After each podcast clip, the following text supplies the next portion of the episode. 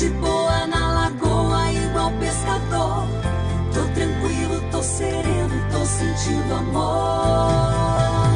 Lagoa Dourada. Manhã Total. Manhã Total. Indispensável para o seu dia. Senhoras e senhores, uma boa semana a todos. Nós estamos mudando o nosso horário, começando agora às 8 da manhã. Hoje, particularmente, ainda não estou presencialmente aí no estúdio junto com todos vocês, mas vamos manter durante todo esse ano, que hora começa, é, nesse mesmo pique, né? De alegria, de descontração, de informação, todos os dias, todas as manhãs, junto com vocês, agora das 8 às 10, manhã total, começando às 6h30 da manhã, já com show de informação, e nós damos sequência então nesse podcast que a gente faz todos os dias, com várias entrevistas, bate-papo, formação de opinião, discute alguns temas, né? Gente que aborda de uma forma, outros de outras, mas todos os dias estaremos juntos. Claro, continuando sorteando sempre prêmios do nosso Mercado Móveis, do nosso Tozeto, da nossa Daju eh, e tantos outros prêmios que a gente acaba sorteando no nosso programa no decorrer das apresentações. Uma alegria muito grande poder começar 2023 junto com vocês em Ponta Grossa e também em Telemaco Borba e região, né? mas em Ponta Grossa, nos Campos Gerais, em região. Tá? Muito obrigado a todos pela companhia de sempre, ao Zé Hamilton que nos acompanha sempre. Hoje ainda não conseguimos retornar hoje por causa do, da estrada retornando de, de, do litoral de Santa Catarina, né? Que ainda não está em uma trafegabilidade normal e, e aí acabamos atrasando, mas estaremos juntos na sequência aí é, no nosso programa. Então, muito obrigado a todos pela compreensão, estaremos juntos. Mas não poderia me ausentar de hoje fazer um comentário, um editorial em relação a esta situação que o Brasil é, viveu no dia de ontem. Lamentável, extremamente lamentável. Mas é, não vou nem entrar muito na, na questão do acontecido em si, porque não, não se justifica e não, não tem, não, não existe, não, não, não tem cabimento o que aconteceu em Brasília.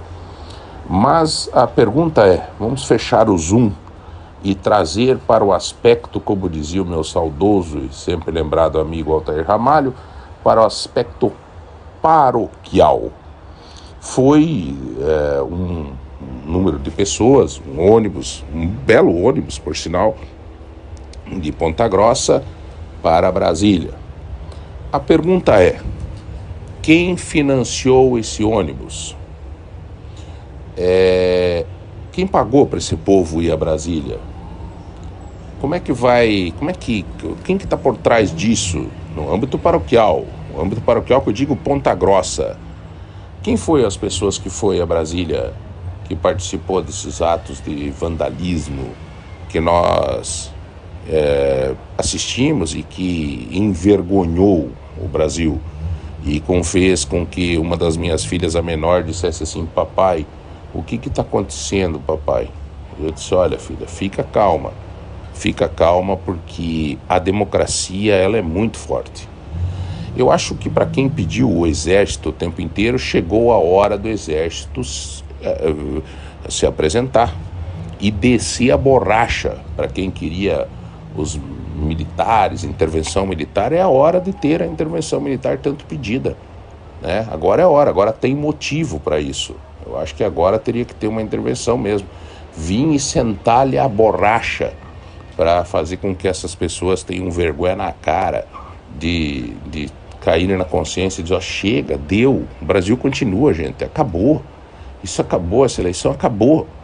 É, indiscutivelmente está aí. É, é, não, não se tem mais esse, esse fascismo louco, esse fanatismo absurdo que cega as pessoas, cega, cega, desde pessoas que a gente imagina que são um pouco é, intelectual, um pouco inteligente, gente que teve a inteligência de ficar rico, é, está com os olhos vedados e é um burro absurdo que não consegue enxergar que isso acabou, que a democracia é vigente. Sabe? Se você está com medo de que vai pagar um pouco mais de imposto, ou que não sei o quê, ou num discurso de outro, paciência, cara. Foi o que a maioria escolheu. Tem uma opção líquida e certa. Você procura aí o, alguma agência de viagem e muda. Muda do Brasil. Vai morar em outro país. Vai para Alemanha. Só espera um pouco, que na Alemanha agora tá neve direto, é um frio terrível. É, é, não é fácil, né? Ou vai para os Estados Unidos. Ah, não, vai lá para limpar teto de casa, vai lá para levar xingada de, de americano. Você que sabe. É, faz a tua opção, meu amigo, que daí você está fora do Brasil, você vai achar gostoso tudo isso. Né? Então, assim, gente, é um absurdo. Mas fechando o Zoom, trazendo para a paróquia, vamos fazer uma reflexão, né? Quem bancou este ônibus bonito, aquele de vários eixos, para ir a Brasília fazer essa algazarra toda? Não me representou. Que vergonha, né? Dizer que teve um ônibus de Ponta Grossa. Mas quem bancou?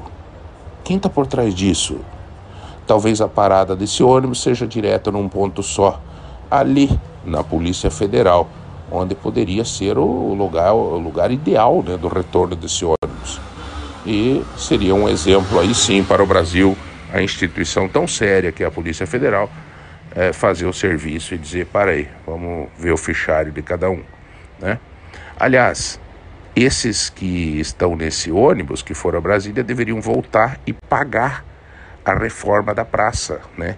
Que muitos funcionários da prefeitura, a prefeitura teve que pagar, terceirizou para arrumar a praça ali na frente da catedral, que deixaram uma verdadeira zoeira, para não dizer outra coisa, o jeito que ficou a nossa querida praça, manchando a história da cidade.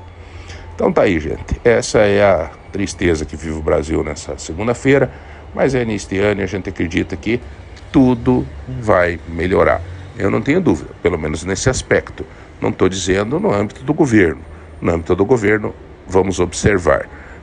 Não basta só jejuar, tem que jejuar e orar. Então nós vamos acompanhar bem tranquilo para que eh, todas as notícias, os acontecimentos sejam é, trazidos à tona em todos os dias aqui, junto com você que nos acompanha. Tá? Toca a bola aí, José Hamilton. Amanhã nós estaremos presencialmente aí com vocês, contemplando a alegria de uma audiência repleta de muita informação, é, de muita descontração, junto com você que é nosso ouvinte da Lagoa Dourada. E é isso aí. Esse foi o recadinho do nosso querido aí, João Barbeiro. Ele que tá voltando amanhã tá conosco e eu quero desejar um bom dia para todo mundo que tá nos ouvindo, para todo mundo aqui do grupo. O pessoal já tá mandando bom dia. Muito bom dia aí para você, Bernadette, que me mandou também aqui um bom dia. Então mande seu recadinho aqui pro 30252000 ou para os grupos do WhatsApp. É uma maravilha tá voltando aqui depois de um tempinho de férias, né? E é, para dar uma contextualizada no programa que nós vamos ter hoje, gostaria de falar algumas palavras. Também vai complementar o que o João acabou de falar conosco. Então, ontem, no dia 8, teve a invasão. Invasão no Congresso Nacional, no, Planácio, no Palácio do Planalto e no Supremo Tribunal Federal, onde uma horda de vândalos destruíram os objetos históricos da República e devastaram prédios públicos. Em um ato de desrespeito à história, eles saquearam e desrespeitaram todo brasileiro, pois cada cadeira, cada mesa que foi destruída contava a história da nossa nação. Muitos eram antigas antes de existir Brasília, eram símbolos da nossa república, sendo um verdadeiro atestado da ignorância e da baderna que esses criminosos cometeram. Agora, eu não vou generalizar aqui dizendo que todos que estavam lá concordaram em pilhar o patrimônio público mas todos eles têm culpa. Isso é um fato. Têm culpa de serem guiados por aloprados. Aloprados que se dizem líderes, mas são incapazes de controlar as próprias atitudes e não têm a menor visão de um futuro para o Brasil. Verdadeiros oportunistas que manipulam e surfam na onda da insatisfação. De um governo que não foi capaz de conduzir as reformas nem implementar as agendas de políticas públicas que o país todo precisava. E através desse, desse governo que foi uma, uma foi cercado de verdadeiros oportunistas que manipularam e surfaram na onda de insatisfação popular que o governo do ex-presidente deixou. Dessas frustrações é, acumuladas pelo povo, esses marginais conduziram a nação para o caos social. E hoje, para fazer o papel de imprensa, de promover o debate público, sem agir como um pombo-correio dos extremistas e dos radicais, hoje nós vamos aqui conversar sobre as causas desse problema, sem passar pano para qualquer lado. Eu espero que a informação que nós vamos transmitir aqui rompa esse raciocínio binário e nos ajude a entender e superar esse momento que vivemos. Então essa esse programa ele já tinha sido pensado, eu já havia convidado aqui os, os, os, participantes que estarão conosco antes de ter acontecido esses fatos em domingo. Mas, como aconteceram, vieram a calhar, fazem muito sentido com o assunto que nós vamos discutir hoje aqui. E conosco, na nossa mesa redonda hoje, nós vamos ter o doutor Pedro Faute Manhães Miranda. Ele que é doutorando em Direito, mestre em Ciências Sociais Aplicadas, bacharel em Ciência Política, professor de Direito e Sociologia. Nós vamos conversar aqui sobre as perspectivas e desafios do governo federal para 2023 e o cenário da atual democracia brasileira. Também vamos ter conosco o professor Amauri Croziaroli, ele que é palestrante graduando em Ciências Contábeis, pós-graduando em Finanças e Consultoria Empresarial. Ele vai nos dar dicas de educação e planejamento financeiro para 2023.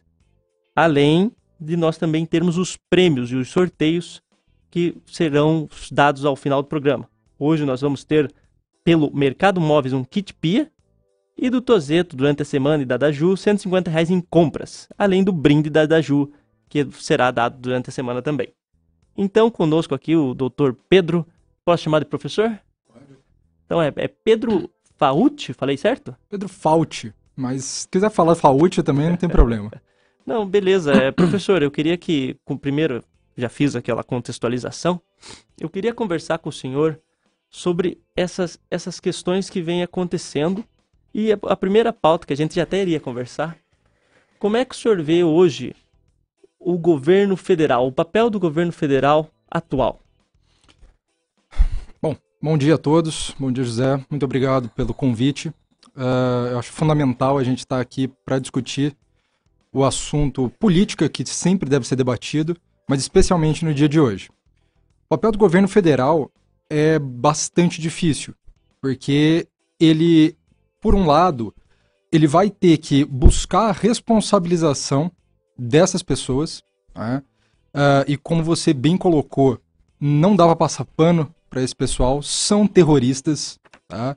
Uh, eu vi algumas, uh, algumas reportagens falando, ah, os manifestantes, ou chamando até de golpistas. De fato são, mas eu acho que é um termo muito brando. Eles são terroristas e ponto. Tá? Uh, provocaram o caos generalizado e dilapidaram o patrimônio público que vai ter que ser pago por todos nós. Aquela festa que houve ontem, uma festa, por favor, estou chamando ironicamente disso, né? Mas aquela depredação vai ter que ser paga por todos nós. E quem vai ter que colocar isso é, é em pauta e vai ter que é, é, promover diligências para descobrir quem são os responsáveis, quem financiou, é, enfim, quem é que estava lá fazendo isso, vai ser o governo federal. Né? E claro, não só o governo, mas é, também a, a Advocacia Geral da União, enfim, a, a própria Procuradoria, todos, todo o aparato do Estado vai ter que se voltar para isso. E também, não só o governo federal, mas também o poder legislativo, né, o poder judiciário, todos envoltos nessa busca.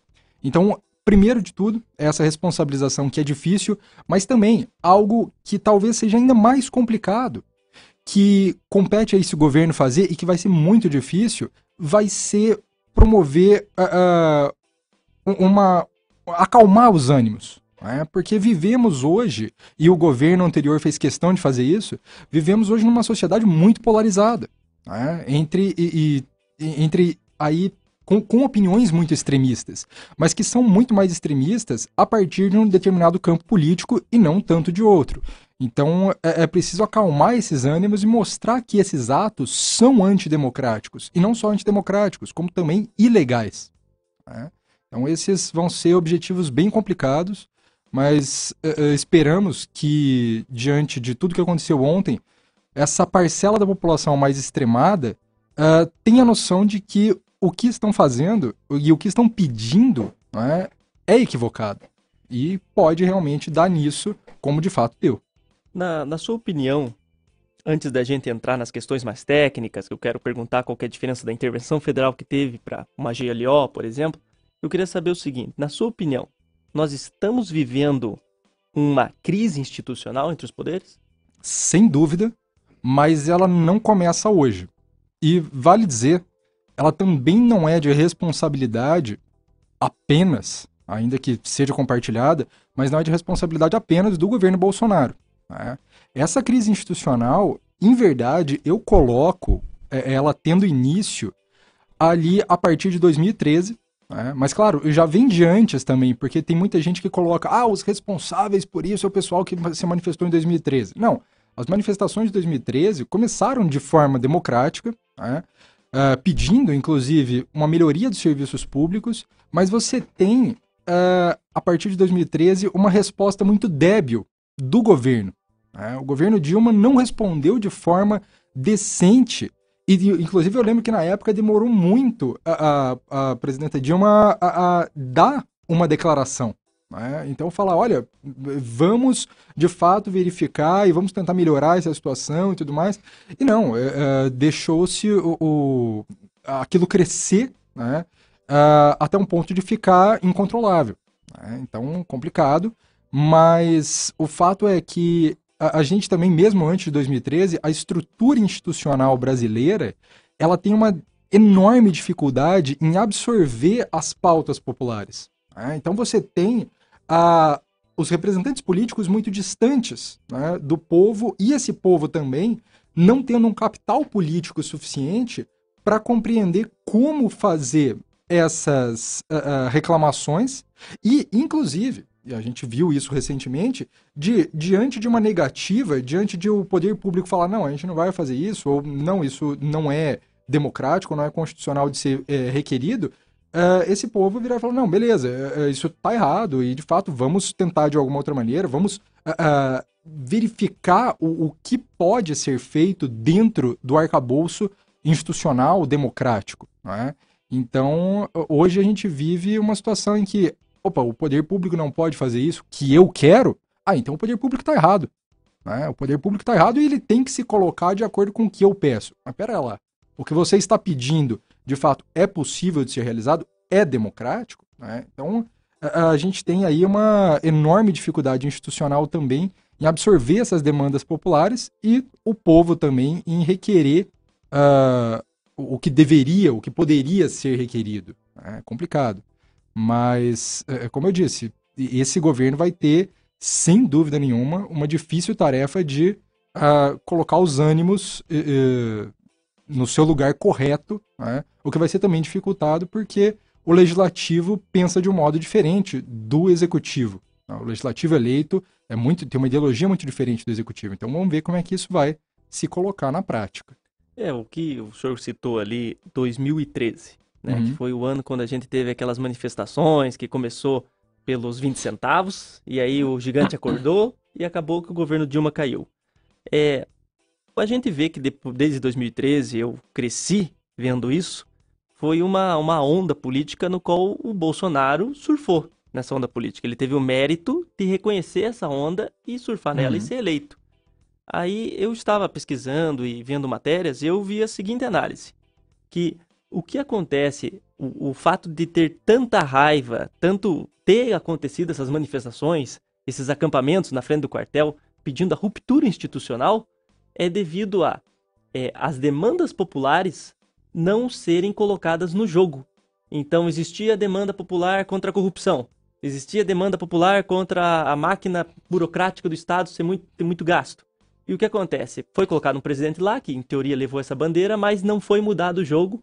E agora o presidente, por um discurso, uma narrativa de vítima, se colocou aí como vítima e essa, essas frustrações e esses anseios não atendidos que levaram a, o pessoal a fazer o que está fazendo.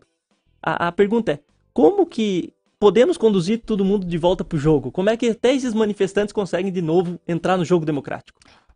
Em primeiro lugar, eu acho necessário que os representantes tenham consciência de sua, de sua força e, e do seu papel.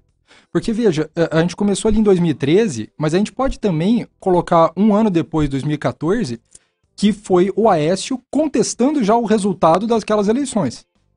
De fato, não houve uma contestação popular, não houve uma tão, tão forte como dessa vez, mas já houve um início ali do, do Aécio falando: olha, eu não concordo com essas eleições. Mas por quê? Com base em quê? Qual é a sua fundamentação? Não, simplesmente eu não concordo. Ora, então, é, e é claro, isso não é de hoje. Veja, a gente tem uma. Para a democracia, a democracia se fundamenta em quê? Ela se fundamenta em opiniões divergentes, na existência dessas opiniões divergentes, desde que realizadas sob um aspecto democrático. Claro, não é qualquer opinião divergente que pode ser colocada na democracia, mas desde que ela respeite o adversário, ela poderia ser uh, expressada. E, em verdade, na história do Brasil, a gente tem um histórico uh, uh, de não aceitação da esquerda. 1937, o Estado Novo é declarado por Getúlio Vargas porque existiria supostamente um, um, um comunismo uma ameaça comunista. 1964, a mesma, a, a, a, mesma desculpa é utilizada. 2016, no impeachment da Dilma, a mesma desculpa é utilizada. Já em 1989, na verdade, o, o, lá quando o Lula colocou, se colocou pela primeira vez nas disputas políticas, isso também é utilizado. 2018, 2022, isso novamente é trazido em pauta. Não quer dizer que a esquerda seja santa mas também não quer dizer que ela deva ser demonizada, exatamente porque esse discurso, eh, o democrático, ele deve se realizar entre diferentes. Né? Então você tem essa contrariedade. E de fato, você coloca algo que, é, as, que, que, na minha opinião, é muito correto, que essas demandas populares não foram ouvidas pelo povo, pelo povo, não, desculpa, pelos representantes políticos, não foram colocadas em pauta. Tanto que e, e você tem razão quando coloca aí que o Bolsonaro soube ler essa conjuntura, né? Uh, e ele se elegeu com uma pauta antissistema, dizendo que, olha, o sistema está errado e vamos mudar o sistema. O que eu não discordo dele, o sistema, o sistema político, o sistema democrático nosso, ele tem inegáveis problemas. Mas o fato dele ser democrático não é um desses problemas como essa democracia tem sido construída. Como eu falei, em, com uma distância enorme entre representantes e os representados. Então, o Bolsonaro se elege nessa pauta antissistema e fala. Eu lembro que na, na candidatura dele, ah, eu vou mudar tudo isso que está aí. Mas tudo isso o quê? E outra, como você vai mudar? Ah, não sei. Quando eu estiver lá no poder, a gente vai ver o que é faz. Quase um tiririca. Exatamente. Né? Então, uh, e o Tiririca mentiu pra gente, né? Pior que tá, não fica, é, ele dizia. Ficou. Bom, ficou muito. Então, uh, você vê aí, tá, mas, Bolsonaro, você vai mudar como esse sistema? Ah, não sei, né? E vamos dar o braço a torcer. Nos primeiros dois, no primeiro um ano e meio do governo dele, ele realmente fez algumas mudanças que promoveram um certo abalo no sistema. Por exemplo, ele colocou, ele diminuiu o número de ministérios, e em boa parte desses ministérios ele colocou pessoas não ligadas a partidos políticos. Né? Só que daí você vê essas pessoas atuando na prática e, meu Deus do céu, uh, uh, colocaram ali uh, uma atuação política muito equivocada. O Ernesto Araújo, para começar. Ou, em plena pandemia, colocar alguém que não tem qualquer experiência no SUS, não é? o, o Eduardo Pazuello. Então, é, é muito complicado. Você mudou, ele promoveu uma mudança sobre o sistema? Sem dúvida. Mas isso significa que foi para melhor? Não. É, tanto que ele diminuiu muito o recurso, por exemplo, para a farmácia popular, diminuiu muito o recurso para a educação. Então, mudou, inclusive não foi só ele, no governo Temer já houve mudanças na instituição voltada exatamente para o combate à corrupção, o COAF. Né? Foi retirado uh, da, onde, da onde estava exatamente porque trouxe resultados uh, muito bons contra a corrupção, e daí o pessoal falou, opa, vamos tirar esse órgão daqui, né, porque tá atrapalhando. Uh, então, a própria Controladoria Geral da União perdeu força no governo Temer e também no governo Bolsonaro. Então, é, é, é complicado. Foi uma pauta antissistema, sem dúvida nenhuma, mas ela não foi colocada em prática de forma democrática. Né? Então, temos, temos que mudar o sistema, sem dúvida nenhuma, mas de maneira a promover mais transparência e não sigilo de 100 anos. Exatamente. Até, até sobre isso, eu queria ver contigo o seguinte, porque nós temos nesses dois governos aqui, o do Bolsonaro e o do Lula, que está começando agora, é essa diferença. O do Bolsonaro, ele, ele mesmo indicou seus ministros e fez por uma questão mais técnica. E o Lula, ele faz mais uma questão política. Ele repartiu o seu governo e para tentar governar junto com o Congresso dentro de uma democracia, existe alguma lei ética que fala, ah, o melhor caminho é seguir, vamos pela ficha técnica, ah, vamos pelo jogo político? Na verdade, é prerrogativa do presidente, isso no, no nosso presidencialismo, mas é prerrogativa do presidente, uh, desculpa, no presidencialismo em geral, tá? mas é prerrogativa do presidente indicar quem ele bem entender para os ministérios, como eu disse. Uh, uh, e daí eu só não concordo tanto com a ideia de que o Bolsonaro fez indicações muito técnicas e o Lula fez indicações apenas políticas, porque teve tanto indicação política como técnica nos dois. E as indicações técnicas do Bolsonaro, como eu disse, o Pazuello ou o Ernesto Araújo... Não eram tão técnicas. É, eles não tinham qualquer experiência na área. Mas, uh, ainda assim, e principalmente da metade para frente do governo Bolsonaro, ele teve que abrir uma relação muito mais próxima com o Legislativo. Melhor, com o Centrão, né, e eh, dar cargos para esse pessoal. Uh, o Lula, nos outros governos dele, ele também fez esse jogo político que é próprio. Né? O, problema, eh, o problema não é a relação entre o executivo e o legislativo. O problema é essa relação não ser transparente, como no orçamento secreto, ou como no mensalão, também que aconteceu no governo PT. Então são uh, uh, relações entre os poderes que são pouco transparentes, pouco democráticas. Mas o fato é, você tem aí que a, a, a escolha, uh, então, é prerrogativa do presidente, e além disso, uh, vale apontar duas escolhas muito, muito técnicas do governo Lula, que, aliás, eu concordei bastante. Eu não concordo tanto com a indicação, por exemplo, da ministra uh, do Turismo.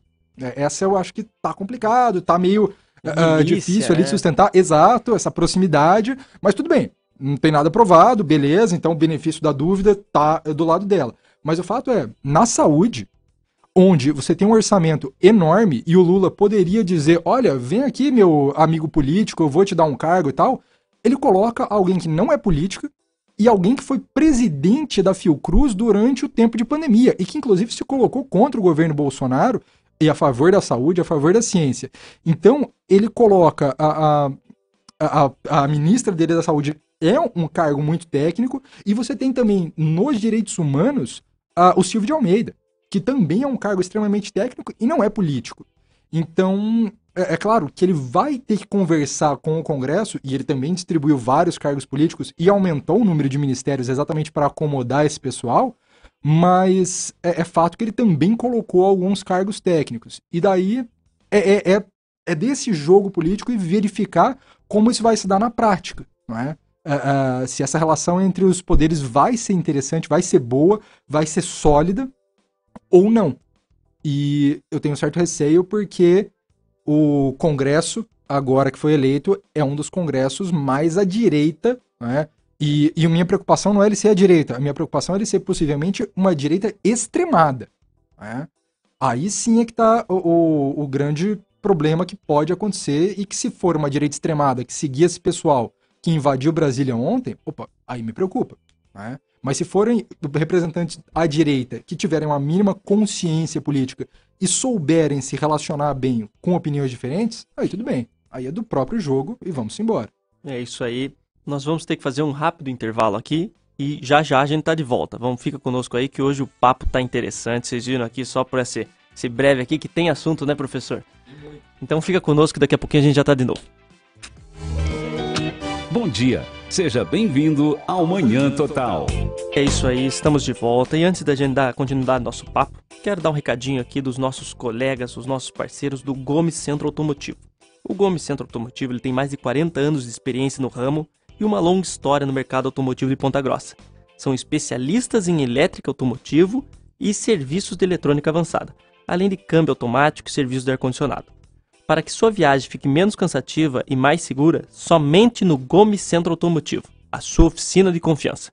Lá você vai ser muito bem atendido, você vai falar com a Elaine Strauski, que é uma especialista em mecânica e que vai te dar todo o suporte, todo o atendimento. É a única rede de oficinas que passa por processo de auditoria e treinamentos anuais garantindo a qualidade e valores que são encontrados somente em um Bosch Car Service. Então você vai lá, você vai falar com a Elaine, fica ali na Avenida Souza Naves 2899 no Chapada. Você pode também entrar em contato pelo telefone 42 3028 4669. Gomes Centro Automotivo, tá bom? Fica aqui o recadinho. E dando continuidade na nossa conversa, professor, é, como nós estávamos conversando, eu quero continuar o nosso papo com a seguinte pergunta: Como é que nós podemos lutar contra o radicalismo e o autoritarismo em uma democracia? Olha, é uma pergunta complexa, mas eu sempre quando eu dou aula né, de, de política e, e falo da responsabilidade de cada um de nós em manter essa democracia, eu inevitavelmente acabo caindo uh, sempre no mesmo lugar, que é educação. Veja, a, a, educação e o sistema democrático do qual todos nós dependemos, né, ele deveria estar tá em pauta desde o começo nas escolas uh, uh, ou nas nossas conversas do dia a dia. Aquela coisa, ah, não se discute uh, política, religião, ou, ou, aquela coisa também, em, em, briga de marido e mulher não se mete a colher, mete-se sim, né? porque, poxa, a, a violência está aí, e a gente tem que discutir isso, e não só a violência doméstica, como também a violência política. Então a gente tem que discutir esse tipo de coisa. Uh, essa, esse autoritarismo, ele se coloca, na verdade, no sentido de diminuir né, as possibilidades e essa liberdade de manifestação, mas diminuir de uma maneira injustificada e antidemocrática. Né? O pessoal o, mais radical do bolsonarismo vai falar: ah, não, a gente está lutando em nome da liberdade da expressão e de falar o que a gente bem entender. Mas veja, se, você, se o que você quer falar se o que você quer ter liberdade para falar é algo racista, é algo preconceituoso, é algo que vai é, promover uma violência, então a sua liberdade de expressão tem que ser limitada. Porque uh, isso a gente aprende né, eh, no curso de direito que eu dou aula, a gente fala isso desde o primeiro ano. Nenhum direito fundamental, nenhum direito exposto na Constituição é absoluto. Todos os direitos são relativizáveis. Até o direito à vida é relativizável, em um caso específico, no tempo de guerra. Tá? Então o, o Estado até poderia uh, matar o cidadão legalmente, desde que com um processo, né? mas por, em caso de traição, por exemplo. Mas o seu direito à liberdade, o seu direito à liberdade deve ser restringido se você estiver atentando contra a minha liberdade. Então, é, é nesse sentido que eu acho que o pessoal hoje em dia tem dificuldade de entender que o seu direito ele deve sim ser restringido se estiver atentando contra direito alheio. E eu acho que isso é muito difícil de entender. E, e até por hoje em dia, os tempos das redes sociais, né? Uh, você tem que. Essa rede social te dá um anonimato. Ela. Ah, você acha que é possível chegar lá e, e sei lá, e xingar na, a página de alguém, ou xingar o vídeo, e etc. Dizer coisas impróprias que você não diria cara a cara, que você não diria pessoalmente para uma outra pessoa. E, e, a gente tem que retomar isso, retomar essa civilidade, retomar esse, é, é, é, essa relação minimamente civilizada mesmo entre quem pensa diferente. E, e, e, eu sinto que isso tem sido muito difícil. Inclusive, eu me bato com isso também. Né? Em, poxa, em um aluno ou uma pessoa diz coisas completamente uh, contrárias às quais eu acredito, ou coisas antidemocráticas, como eu respondo isso de maneira minimamente civilizada? Né? Então a gente tem que ter é, é essa, esse jogo de cintura para dizer, olha, é, é, isso deveria ser responsabilizado. Né? Mas é, é, daí é aprender. realmente, é, essa educação política que tem que estar tá em pauta mesmo e uma convivência mais harmoniosa. Né? Mas eu reconheço que é, que é difícil. É, dentro, dentro desse, desse mesmo pensamento, como é que a gente pode fazer para vencer o radicalismo, o autoritarismo? Como é que nós podemos fazer para vencer também a desinformação? Porque é o que a gente vê que afeta muito hoje. Existe um nome bonito que está na boca de todo mundo, que é fake news. Uhum. Mas tem na língua portuguesa é desinformação, isso aí. E a, a questão que é o grande dilema. Como é que nós podemos coibir, punir a desinformação e, ao mesmo tempo, não instalar uma censura do Estado?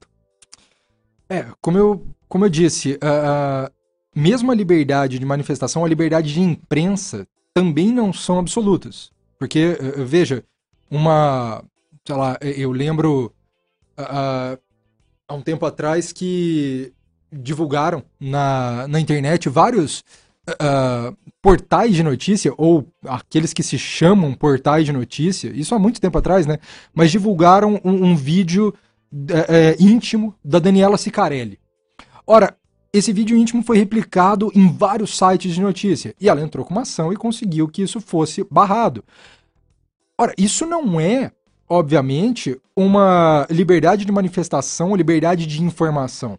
Né? Isso tem que ser barrado. Então, uh, é um exemplo, claro, fácil de compreender, mas a partir daí a gente tem alguns outros exemplos que são um pouco mais difíceis. Porque, por exemplo, você tem determinadas, como você diz, fake news ou desinformações que a gente não sabe como aquele dito jornalista chegou àquela informação, quem repassou, e aquilo explode. Né? Então, e aí? Aquilo é verdade? Não é verdade? Deve ser uh, proibido ou não? Ora, claro, a, a ideia é que isso não possa ser proibido de antemão. Né? Então você não poderia impedir alguém de publicar. Ele tem a liberdade de publicar e, se isso for errado, que se entre com uma ação e que seja bloqueado. O problema é que daí a gente tem internet. Uma vez publicado esse conteúdo, ele vai ser replicado instantaneamente por várias, por milhares de pessoas. E para a justiça conseguir bloquear isso, demora algumas horas, talvez até dias. E daí você já teve milhares, milhões de pessoas acessando isso e se desinformando. Então, novamente, eu acho que a educação volta em pauta. Por quê? Porque o Poder Judiciário está correndo, nesse caso das fake news, ele vai correr atrás de algo que já está feito. Né? Uh, e que já foi replicado por inúmeras pessoas. A quem cabe parar com isso? A você. A você, leitor, que tem a responsabilidade de dizer: opa, peraí, Será que isso foi replicado em outros sites de notícia ou só naquele portal que fala tudo que eu gosto?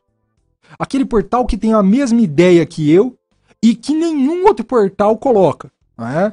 Uh, do, vamos dar nome aos bois, uh, Jornal da Cidade Online. Né? É um dos uh, propagadores de desinformação, ou era antes, né? Há um tempo atrás, um dos maiores propagadores de desinformação no país tão complicado. É, é, só lá você encontrava algumas notícias completamente fora da realidade. E tanto que ele foi alvo de inúmeras ações uh, uh, bloqueando. E daí que tá o problema. Esse pessoal vira e fala: ah, não, uh, se foi bloqueado, se a justiça bloqueou aquela informação, é porque aquilo era verdade. Não, mas peraí. Com base em que você quer que seja verdade? Né? Isso nas, no jornalismo, enfim, na, na na pauta da informação em geral, a gente tem um nome para isso: viés de confirmação. Viés de confirmação que você acredita naquilo que você quer acreditar. E nem sempre é assim. Né? Tem coisas que, enfim, acontecem que eu não concordo, mas que eu tenho que engolir. É, é, e engolir sapo, infelizmente, é da própria democracia. Porque existem coisas com as quais eu não concordo, mas que são legais, que são democráticas. Né?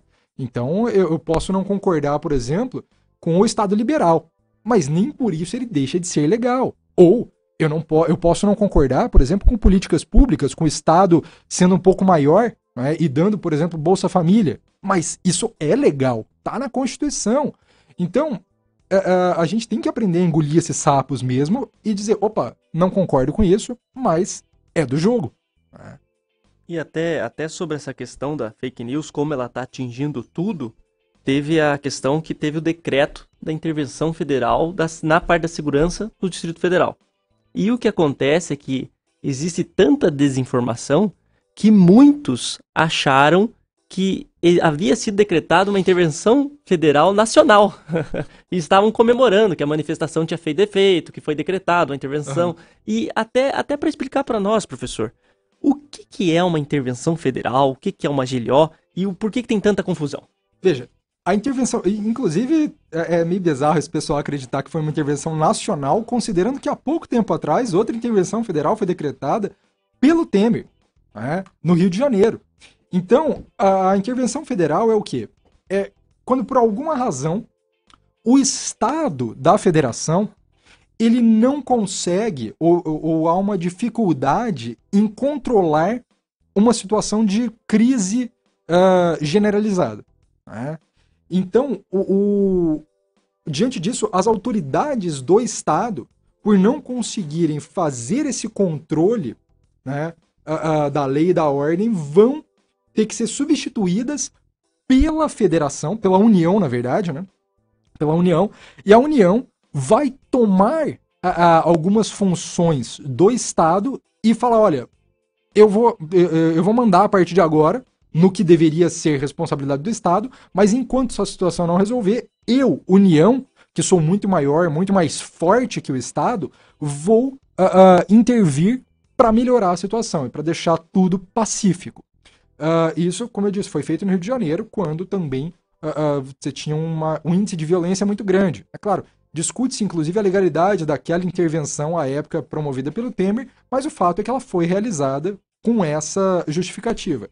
E a justificativa aqui é a mesma, mas, na minha opinião, muito mais grave, porque atenta-se contra os poderes constituídos na capital federal. Né? Então, você tem aí essa tentativa de retomar o poder e acalmar os ânimos né, pelo governo federal. E claro, isso não quer dizer que o governo federal possa fazer tudo. Né? Ele ainda, mesmo decretando a intervenção federal, ela tem que ser realizada de forma transparente e de forma a respeitar os cidadãos e de forma a, a, a não se instaurar, por exemplo, uma ditadura. Né? Uh, porque não é isso que se quer. A intervenção federal visa justamente restaurar a normalidade democrática e impedir a instauração de uma uh, ditadura ou algo do tipo, não é?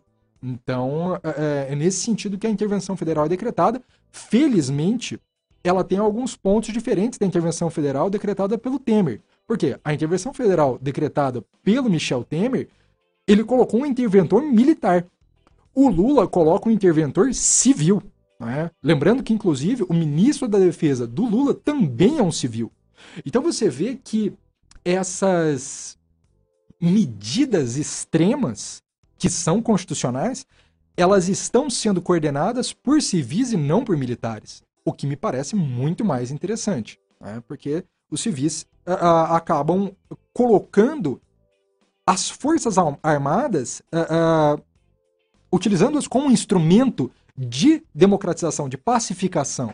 E, de fato, as Forças Armadas devem estar submissas ao poder civil, né? não o contrário. E até, até sobre isso, é, dentro dessa questão da, da, da, crise institucional que a gente vive, é, existe é, acampamentos de, de manifestantes que são pró-Bolsonaro em várias regiões do Brasil, e aqui em Ponta Grossa também, ontem à noite, já estavam lá novamente armando suas barracas, né? E, e o que acontece é o seguinte: é, saiu um decreto do Alexandre Moraes, o mesmo decreto que ele afasta o governador do Distrito Federal, ele afasta por 90 dias o governador Ibanese, já foi é, outra, foi sua vice, acho que já, já assumiu ali a parte do governo. E nesse decreto ele coloca a dissolução total dos acampamentos em 24 horas, isso em todo o país. E eu vi o seguinte, saiu uma matéria até no Folha, que é o exército impedindo a entrada da PM na área do acampamento bolsonarista. Então, como que funciona essas questões de, de é, queda de braço de forças é, entre os poderes? Igual aqui nós temos as Forças Armadas, em uma área que é militar, onde estão os manifestantes bolsonaristas ali, e eles não deixaram a polícia, a Força Nacional, a Polícia Federal entrar dentro dessa área militar para fazer as prisões. Como que funciona essa relação, essa crise que a gente vive? Ah, é, é, uma questão. Com... Olha, você está me colocando aqui umas questões bem complicadas, mas vamos lá. Uh, em primeiro lugar, vamos só esclarecer que esse conflito entre polícia militar e exército não seria um conflito necessariamente entre poderes, mas entre eh, órgãos do executivo. Né? Porque são todos ligados ao executivo. Tem o mesmo chefe. Exatamente. Eh, em teoria tem o mesmo chefe, o mesmo chefe único ali, que é o presidente da república. Mas claro, tem subchefes também. Né? Então, por exemplo, você tem aí uh, uh, que mesmo nas Forças Armadas, uh, você tinha uma contrariedade do comandante da Marinha, principalmente da Marinha, em relação à eleição do Lula. Né? Ele não queria aceitar. claro, os outros acabaram aceitando um pouco a contragosto, mas o comandante da Marinha falou: não, está errado e tudo mais, e eu sou contrário a isso. Ora, contrário às eleições, como assim, né? Mas enfim, fato é que você, principalmente nesses últimos quatro anos de governo Bolsonaro, você teve uma valorização, uh, uh, ou melhor, uma defesa, o acobertamento dos militares pelo executivo. Né? E os militares que são, vale dizer, por favor, fazer um parênteses aqui, militares, policiais e, e tudo mais são essenciais para qualquer democracia. Eu não estou defendendo que o, o exército seja uh, extinto ou que as polícias militares sejam extintas. O que eu defendo, obviamente, é que eles não sejam politizados. Né? Que eles não sejam politizados e não façam parte do governo. E esse é o negócio.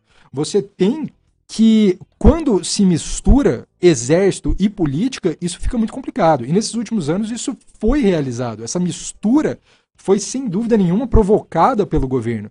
Então, você teve que essa politização das Forças Armadas acabou transformando elas uh, em, algo, em, um braço é, da política, o que, obviamente, não deveria ser realizado.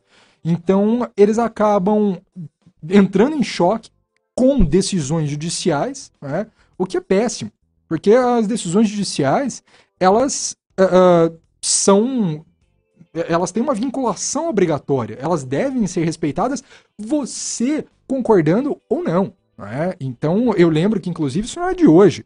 Ah, lá atrás, eu lembro que quando o Renan Calheiros ainda era uh, presidente da, da Câmara, ele simplesmente, ou presidente Senado, do Senado, Senado, do Senado, ele se recusou a receber o oficial de justiça do STF. E veja, eu estou dizendo do Renan Calheiros que hoje apoia o atual governo.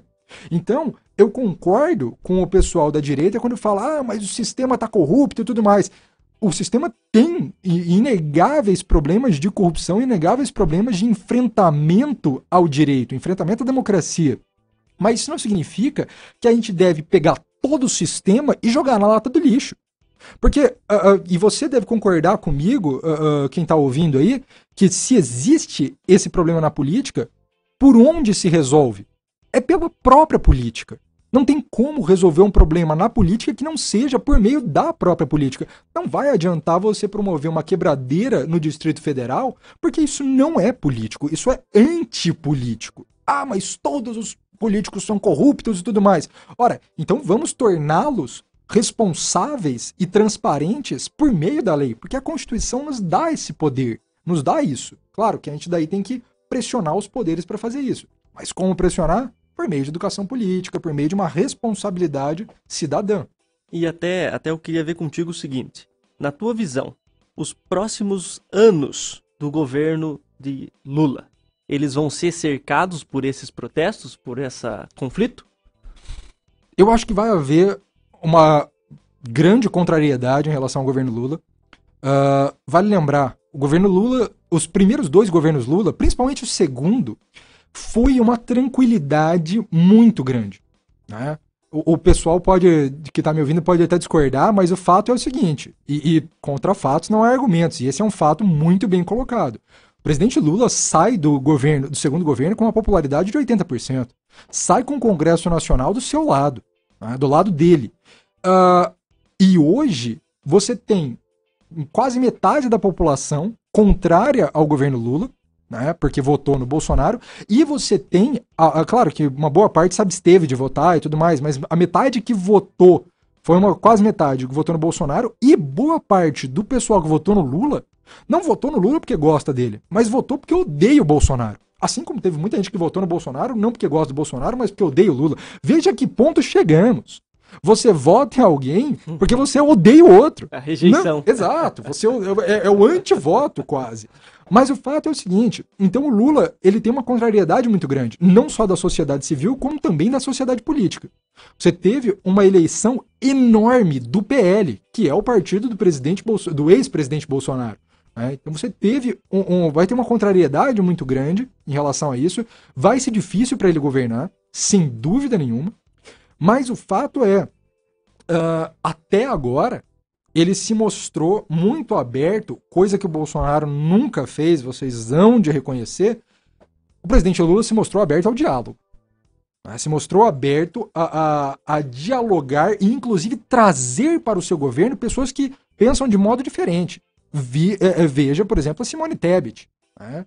que de fato não tem uh, várias similaridades com o governo, né? tem muitas uh, discordâncias, e ainda assim ele fala: olha, vamos aqui, vamos fazer um governo juntos. Né?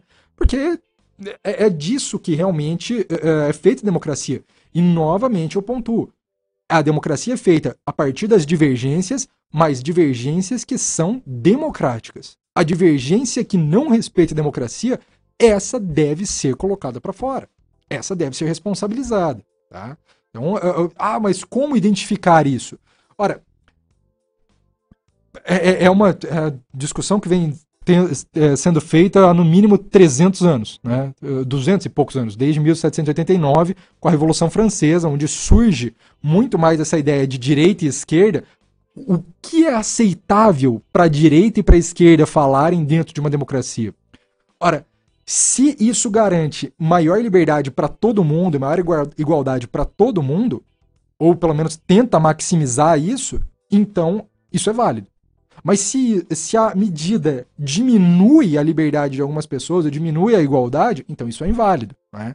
E convenhamos, você uh, se colocar contra os poderes constituídos e fazer um quebra-quebra, um quebra ou mesmo se colocar diante de quartéis pedindo para que o resultado garantido nas urnas seja alterado, não me parece democrático. Né? Ah, mas eu não concordo com o resultado das urnas. Mas foi o que eu acabei de falar antes você vai ter que engolir alguns sapos. Né? Eu, por exemplo, de, uh, contrário ao governo Bolsonaro, engoli sapo nos últimos quatro anos. Mas concordei que aquilo uh, uh, foi a vontade das urnas. Né? Claro, eu não concordei com a própria candidatura do Bolsonaro, que falou algumas coisas que, na minha opinião, ele deveria ter sido responsabilizado. Né? Mas eu nem vou repetir aqui em respeito ao ouvinte, porque são coisas que, na minha opinião, seriam impublicáveis mas ainda assim foi candidato, foi permitido pelo, uh, pela Justiça Eleitoral e, portanto, se elegeu. Mas se nós, de um lado, aguentamos e respeitamos aquele resultado, que seja respeitado o último resultado também. É, é então... aquela coisa, todo mundo está no mesmo barco. Não Exato. adianta você ficar brigando com o capitão do barco e querer quebrar, afundar o navio. Não vai dar certo isso aí. E aqui, para nós conseguirmos dar uma conclusão para nossa para nossa conversa é como que vai funcionar agora as questões que a gente tem. Eu tenho recebido, eu avisei alguns amigos que eu iria trazer esse assunto e eles falaram assim: como é que seria a, a punição para esses vândalos? Porque teve não, teve alguns aqui de Ponta Grossa que foram, teve até tem alguns boatos que alguns aqui da cidade tiveram algum problema ali com a polícia e também a questão assim do presidente, o ex-presidente Jair Bolsonaro. Como é que vai funcionar? Ter, teria algum, é, algum motivo para prender esse pessoal, essa turma, e também ir atrás do Bolsonaro? Bom, uh, na minha opinião, em relação ao ex-presidente Bolsonaro, ele já poderia ter sido responsabilizado por várias condutas antes dessa. Uh, porque você tem aí, enfim, o sigilo sendo utilizado de maneira indiscriminada, você tem uh, casos de corrupção que estão sendo investigados, você tem uh, incitação à própria violência antes dessa. Então, na minha opinião, ele pode sim ser responsabilizado. Inclusive, se eu não me engano, existem 15 processos contra ele no STF e talvez para ele a principal pena seja a cassação dos direitos políticos, né? ou pelo menos a suspensão dos direitos políticos.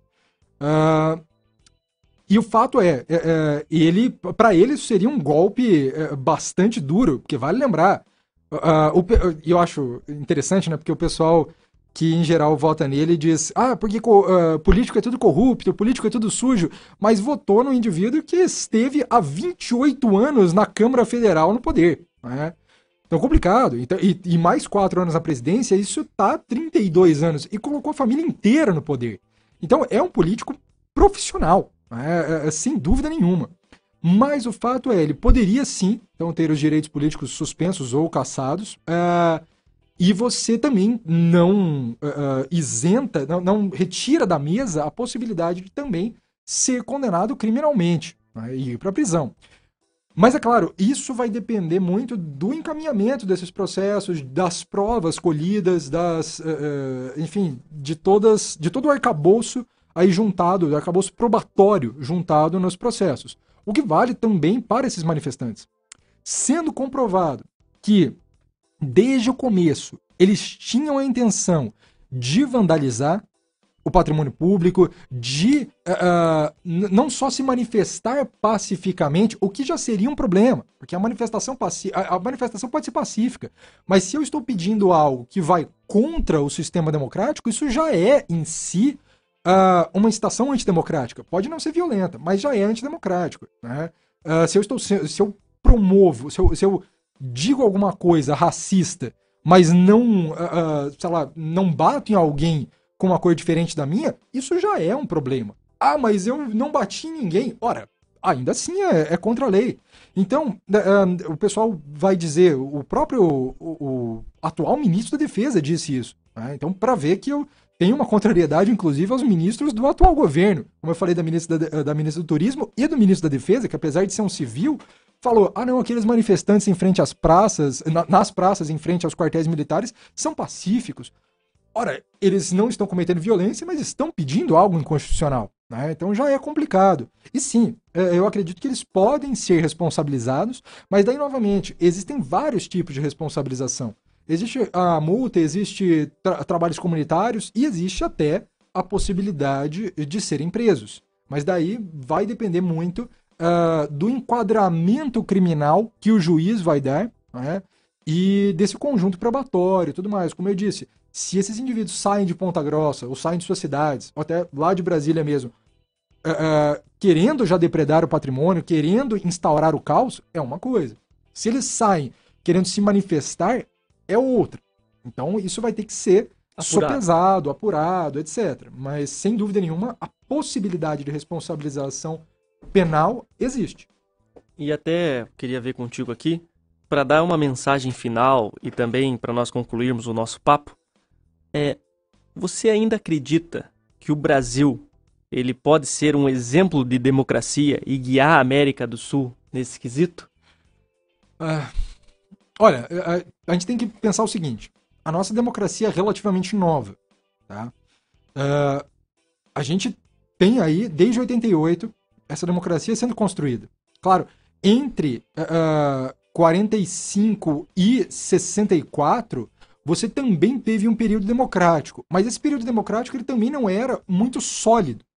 Porque você não tinha boa parte da população votando, você não tinha serviços públicos decentes, não que hoje tenha, mas eles são muito melhores do que naquela época. Uh, então, é complicado. A nossa democracia realmente ela existe desde 88. E, portanto, ela sendo relativamente nova, você tem uma geração inteira que não viveu num período completamente democrático. Eu mesmo sou de 85 e não vivi um período completamente democrático. Né? Você teve desde 88 realmente esse período sendo solidificado. Uh, então, é, além dela ser relativamente nova, é, a gente tem que se voltar para experiências também compartilhadas, como você mesmo disse, na América do Sul. Né? Então, uh, a América do Sul também teve várias ditaduras sendo instauradas, hum, mais ou menos de forma contemporânea, uh, e são democracias também relativamente novas. Então, a gente, mais do que guiar é, é, esses outros países, acho que a gente deveria se juntar a eles e ter esse diálogo com eles para opa, o que vocês fizeram de certo, vamos trazer para cá, e o que não deu certo aí, como a gente poderia melhorar? Né? Então esse diálogo, e, e é novamente, veja, democracia é sinônimo de diálogo, é sinônimo de opiniões divergentes, é sinônimo de, uh, de contrariedade, mas novamente a contrariedade dentro desse campo democrático. Tá? Uh, e, e, sim, eu acredito, e eu tenho esperança uh, de que a democracia pode sim ser solidificada no Brasil. Mas isso depende de cada um de nós e de cada um de nós uh, nos colocarmos e fazermos uma autocrítica. Vale dizer, então, Uh, se o, uh, com certeza o, o, presidente Lula está nos ouvindo, que faça uma autocrítica a ele próprio. Ouviu, ele, Lula? Ele disse há um tempo atrás: ah, mas quem, quem, eu não vou fazer autocrítica se o pessoal, se a oposição está me criticando, uh, eles têm que me criticar e, e, eu não vou fazer essa autocrítica. Ora, todo mundo tem que fazer. Né? Então todo mundo tem que fazer e você tem que fazer também e pensar o seguinte: a maneira pela qual eu estou agindo facilita a democracia ou dificulta? Né? Então responda isso a si mesmo e seja verdadeiro e busque uh, essa solidificação, porque essa solidificação vai democrática vai ajudar não só a você, mas também aos seus filhos, netos, enfim, no seu trabalho e tudo mais, porque não inventaram ainda o melhor meio político do que a democracia. Enfim. E é isso aí, eu queria, vamos chamar um rápido intervalo aqui. Mas também no nosso programa aqui, nessa nova temporada, 2023, nós estamos entrando, é um programa que nós damos voz para todos. Damos voz para todos. Então, todo mundo que tiver o que falar, tá aqui, é uma porta aberta. Isso aqui é uma roda de conversa.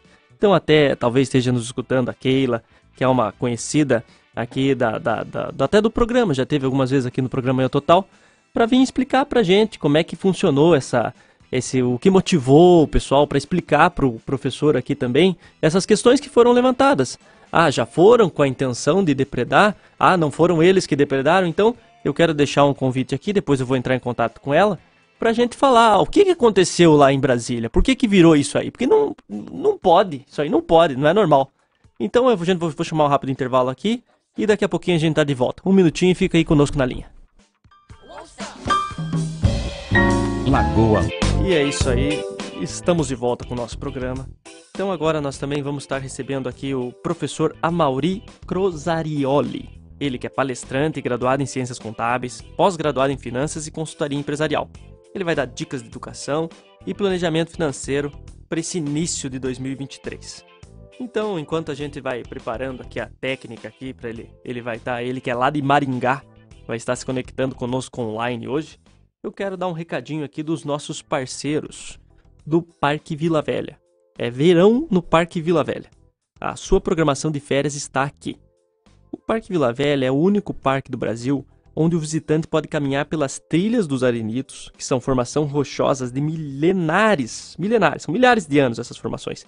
E ao mesmo tempo ele pode se aventurar nas furnas, que são grandes cavernas verticais com rica vegetação em seus paredões.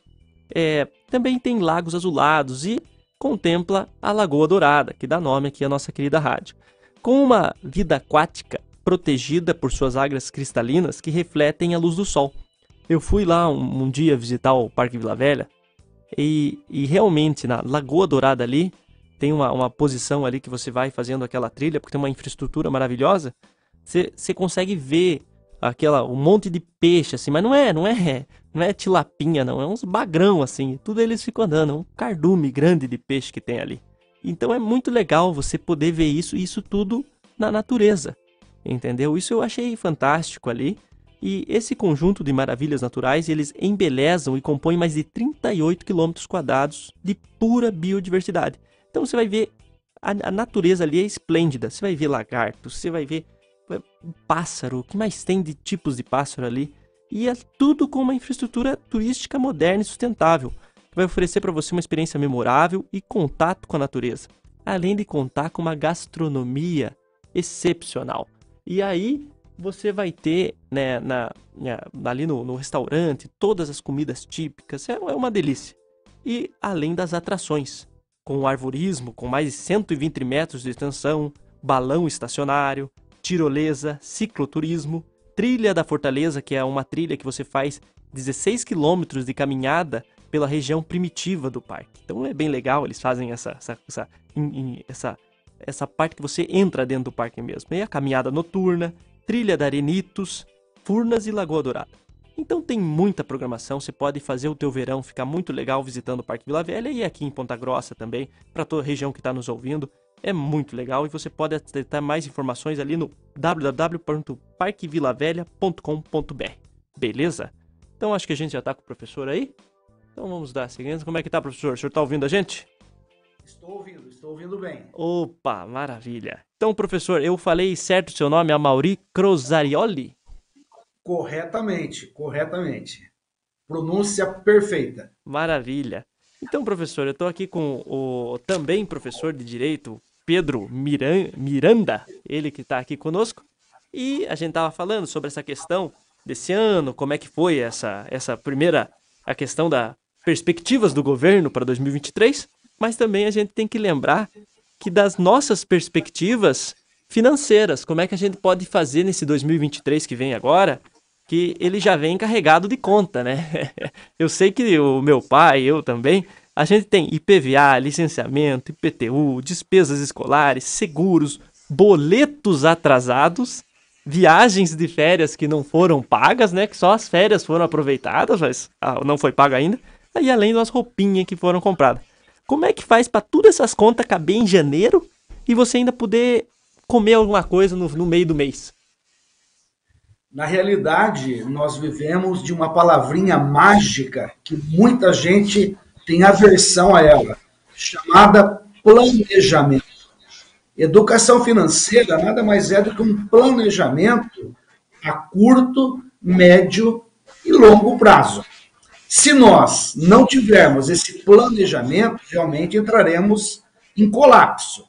Então, como ouvi parte da entrevista né, dada aí pelo Pedro, e ele comentou exatamente o critério da educação, então a gente precisa educar as pessoas a trabalhar com os recursos financeiros, através desse planejamento. Então, nós sabemos que todo ano nós temos esta dificuldade que são é, matrícula, material escolar, IPVA, IPTU, todas essas despesas que você mencionou.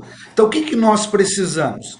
Né, desse planejamento, já ir ao longo do ano fazendo uma conta reserva, uma previsão para esses gastos que nós teremos que enfrentá-los.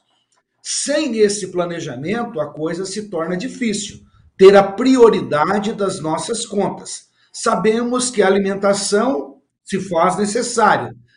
Podemos passar sem roupa, sem calçado, sem um monte de coisas, mas a alimentação é primordial. Então, dentro dessa divisão, desse planejamento, saber quais são as nossas contas, como que nós iremos, né? quais são esses valores, qual, o, que, o que eu tenho que pagar, ter um controle mínimo possível, mas eu preciso ter um controle. Eu não posso ter medo, Hamilton, de colocar no papel aquilo que eu recebo e aquilo que eu tenho para gastar. E a grande maioria diz: se eu colocar no papel o que eu ganho e o que eu gasto, eu vou ficar louco. Sinto muito, mas você vai ficar louco de qualquer jeito. Sem esse controle, não há possibilidade de nós termos uma tranquilidade no nosso equilíbrio financeiro. E, a, e o equilíbrio financeiro, né, ele acaba desencadeando todas as outras áreas. Eu começo a ter problema de saúde, familiar, relacionamento, tudo em função do desequilíbrio financeiro. Então, quando as pessoas começam a entrar ao ano e planilhar, colocar no papel tudo que eu tenho para gastar, e começa a trabalhar o que é a prioridade, o que eu posso fazer. Será que é vantagem pagar o meu IPVA à vista? Ou é muito mais vantagem ir pagando ele de forma gradual, aí no parcelamento que o próprio Estado nos oferece? O IPTU, eu tenho a possibilidade de pagá-lo à vista, né? ele me proporciona um desconto, 5, 10, 15%, não sei o valor que a prefeitura trabalha em cada município, mas eu posso parcelar o meu IPTU. Então, se eu não tenho recurso para pagá-lo à vista, qual é a melhor opção? Parcelar ele, e sabendo que todo mês eu vou ter aquele compromisso. Né? Eu, as pessoas têm dificuldades, elas assumem um compromisso e não planilham, não vão anotando que eles vão se acumulando. Né? Eu vou comprar no meu cartão de crédito, maravilha. né, o cartão de crédito virar a conta. A fatura vem no final do mês, no outro mês, mas a fatura vem, ela não esquece de chegar na nossa conta e eu tenho que pagá-la. Né? Aí vai acumulando, acumulando, aí é, e as pessoas começam a entrar no colapso, então fazer empréstimo para pagar o empréstimo, fazer empréstimo para pagar o empréstimo, e isso é um poço sem fundo, né? É um, é um colapso financeiro total. E como é que nós podemos fazer? Porque não sei se foi o caso do senhor, professor, mas o meu, eu sou, eu sou, eu sou o cara para estar tá ouvindo o senhor falar aqui, professor Amauri. É, eu já cheguei na situação, tô até hoje nessa situação, que é o seguinte: é, tem as dívidas, eu até anotei elas, tem as dívidas lá. Mas eu não, eu para, por exemplo, eu pago a que tá dois meses atrasada e deixo uma para vencer o que, que venceu um mês. Como é que eu faço para tentar sair desse ciclo de dívida? Porque já me falaram assim, ó, pare de pagar tudo e só pague uma e pague em dia. Tem uma frase que eu gosto muito, ela diz assim, é um adágio popular. Para você sair do buraco, primeiro você precisa parar de cavar o buraco. Para você sair do buraco, você precisa parar de cavar o buraco. Então, o que, que você tem que fazer? Se você vai estagnar as suas contas, você tem que parar de ter gastos supérfluos. Você tem que condicionar os seus recursos dentro das suas possibilidades. A grande maioria, então eu até brinquei com você a semana passada, que eu gosto muito daquele do conceito do funil. O que é educação financeira? Educação financeira é um funil e as pessoas têm dificuldades em enxergar o seu funil financeiro. Quando você olha para a figura de um funil que você tem, é um utensílio de cozinha, utilizado em mecânicas, para você condensar uma quantidade de líquido num orifício pequeno sem perder os, o, o, conteúdo que você vai colocar nessa garrafa, você vai colocar leite numa garrafa PET de 2 litros, você utiliza o funil, o leite está numa, numa leiteira grande, boca grande, você joga ele dentro do funil e ele condensa. A educação financeira é exatamente isso. Mas como assim, professor? Olha, o funil, ele tem aquele conceito, né? Largo, ele afunila e vem para o a parte menor. Receita, a parte maior, despesa, a parte menor. Quem está endividado tem o funil invertido. Ele tem uma pequena receita e uma grande despesa.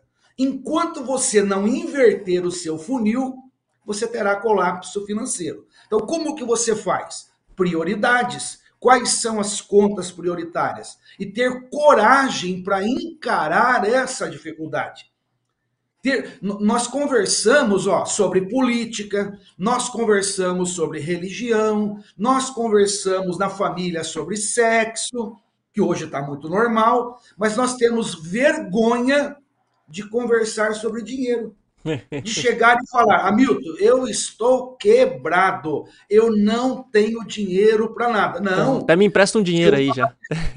É, se eu falar isso para você, eu vou pensar o seguinte: poxa, o que, que ele vai imaginar a meu respeito? O que, que ele vai falar sobre a minha pessoa? Então o cara surfa naquela que ele está muito bem, tem, tem vergonha de falar essa situação. Então, procurar alguém, um aconselhamento, né, vai comprar alguma coisa, faça as contas. Coloque no papel. Eu vou ter condições? Eu vou numa agência automotiva hoje para comprar um carro, o juro está extremamente elevado. Né? Aí o cara me oferece lá uma parcela pequenininha, que daqui a três meses vai ter um balão de não sei quantos mil reais. O cara não faz as contas, quando chega no balão, não tem como pagar o balão. É, coloca uma prestação, ah, mas a prestação vai ser é, mil reais, por exemplo, estou chutando um valor, mas é mil reais, mas depois tem todos os impostos, tem o abastecimento, tem a manutenção, tem o seguro, e tudo isso vai agregar aquilo que você está comprando. E as pessoas não pensam em todas as consequências. Por quê? Volto na palavra original: planejamento. Planejamento. Então, tudo tem consequência. Na educação financeira não é diferente. Ah, eu vou dar um cheque para 60 dias. Maravilha. Daqui a 60 dias, eu posso não lembrar do cheque que eu dei, se eu não anoto. Mas o meu credor, a loja que eu comprei, ela vai lembrar de depositar. E o banco vai comparar o que eu tenho em conta com o cheque que caiu. E se não tiver saldo, ele virá devolver. Então, já era. Então, aí eu vou entrar nesse colapso financeiro novamente. Então, a grande dificuldade da educação financeira, ela se dá no comportamento das pessoas. Se eu não mudo o comportamento, eu não mudo resultados. E, e como que como que nós podemos fazer para por, por, exemplo, assim, porque muitos de nós eh, que, que é assalariado, que não, não ganha tanto, que igual, por exemplo, tá na faixa aí do salário mínimo, não, não, porque assim, é, é, tem muita conta, luz, água, já, já quase não sobra nada. Aí, por exemplo, acontece um acidente, bate um carro, fura um pneu, quebra uma roda. É, como que a gente pode se preparar para essas crises que vão demandar um recurso? E como é que a gente pode fazer isso ganhando pouco? Então, chama-se poupança. Então, olha só, poupança. Não importa o quanto você ganha, não importa. Eu vou falar algo aqui que algumas pessoas às vezes têm dificuldades em entender. Me compreendam, eu não, eu não estou aqui indo contra os preceitos religiosos de ninguém. Mas todo trabalhador, o primeiro dízimo que ele tem que pagar é a sua poupança. O primeiro dízimo dele que ele tem que pagar é a sua poupança. Ele tem que ter uma reservinha, ele tem que conseguir depositar todo mês lá uma, o seu dízimo, né, para sua poupança. Depois disso, ele vai distribuir toda a sua receita pelas contas, dando as devidas prioridades. As pessoas não querem poupar, alegam que ganham pouco, que não tem controle, isso, aquilo. Eu conheço pessoas que ganham, o marido ganha salário mínimo, a esposa ganha salário mínimo, eles têm casa própria, eles têm carrinho, vivem muito bem. Por quê? Porque sabem dar prioridade ao dinheiro. Os antigos diziam: o dinheiro não aceita desaforo. O dinheiro não aceita desaforo. E a grande maioria gosta de desafiar os recursos. E os recursos, eles são finitos. Se você não souber trabalhar ele, você vai perder e muito esses recursos. Então, todo início do ano, todo, né, né na realidade, ó, 2024 começou agora. 2024, o planejamento. Em 2024, o que, que nós temos? As mesmas contas de 2023. Aí Einstein dizia: se você não muda comportamento, você não muda resultado. Se você quer um futuro diferente, faça algo diferente. E o que, que as pessoas falam? As mesmas promessas de sempre. Esse ano eu vou caminhar, eu vou fazer regime, eu vou estudar, eu vou ler um livro, eu vou fazer isso, vou fazer aquilo, vou conversar mais, vou ligar mais. E rapidamente se perde todas as promessas, porque não coloca como um, não transforma esses objetivos numa verdadeira meta, né? Uma meta, ela é mensurável, específica, temporal, atingível, tem que ter um significado. Um objetivo te dá uma abrangência. Eu quero comprar um carro em 2023. Olha a abrangência desse meu objetivo. Eu quero comprar um carro. Qual carro? Que ano? Qual o valor? Né? Quanto eu estou disposto a investir? Quando você traz ele para uma meta, começa a dar é, o lado do tato, do contato, daquilo que você quer, da visualização, de mensurar tudo aquilo, as coisas começam a se concretizar. E dificuldades todos nós passamos, todos nós temos. Já tive várias crises financeiras na minha vida. Eu não sou diferente de ninguém. A própria pandemia, na minha atividade, né, que é palestras e treinamentos, foi colocado em último plano. A última coisa que as pessoas queriam era participar de treinamentos, palestras, né, e principalmente o presencial, não poderíamos fazê-lo. E quando a gente faz algo virtual, não tem o mesmo impacto. Né? Nenhuma tecnologia é capaz de romper o contato. Como você falou, você tem condições de vir à rádio? Eu falei, infelizmente eu não tenho. Temos o artifício aqui da internet, mas estarmos presentes é diferente. E, e nisso, trazendo aí para a nossa vida financeira, precisamos trazer essas ferramentas. Começar a mudar o nosso hábito. Eu tenho uma, viu, é, Pedro? Eu tenho uma, eu gosto muito da música do Lepo Lepo, porque a música do Lepo Lepo, ela é uma música financeira.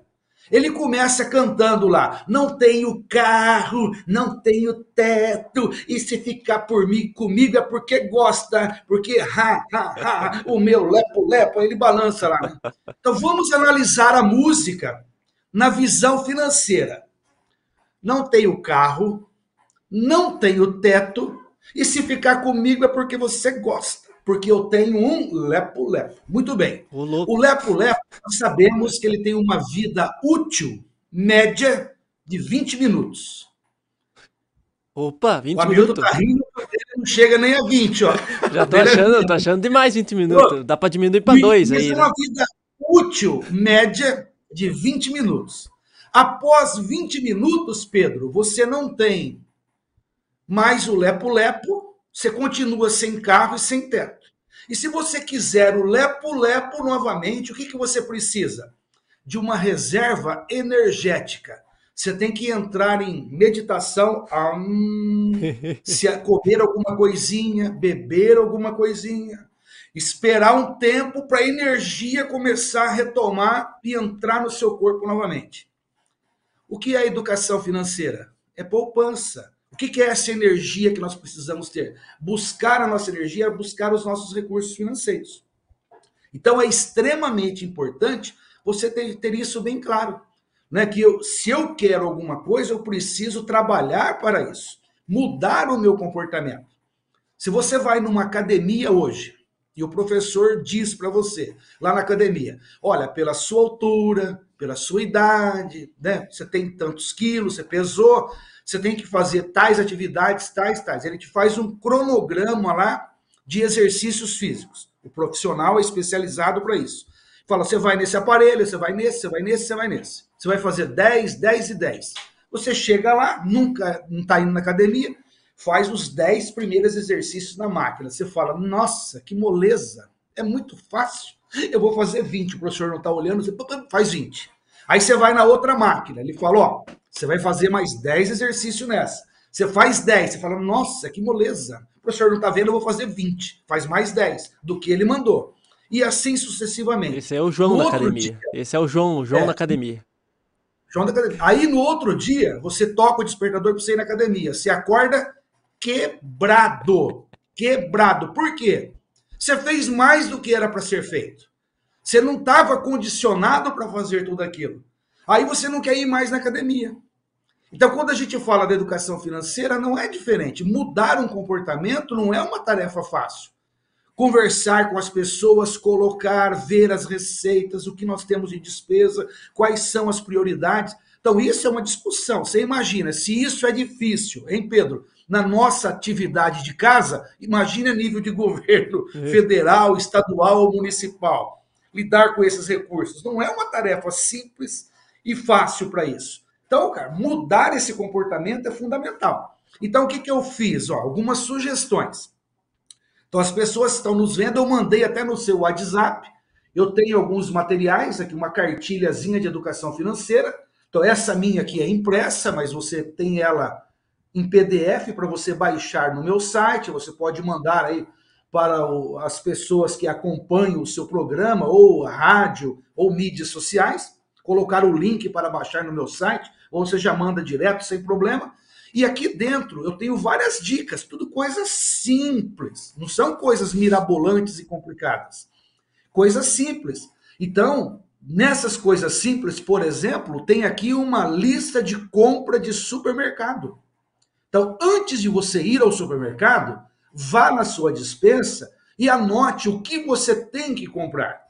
Coma bastante antes de ir no mercado, de preferência como um pãozinho amanhecido, dois copos de água, dez minutos de sol pegando na barriga para dar aquela inflada, e você parte para o mercado sem fome e com uma lista, porque caso contrário, você vai gastar um monte de coisas supérfluas. E ainda vai comer no mercado ainda ainda vai comer no mercado. Então, que você use apenas o banheiro do mercado e traga somente o necessário.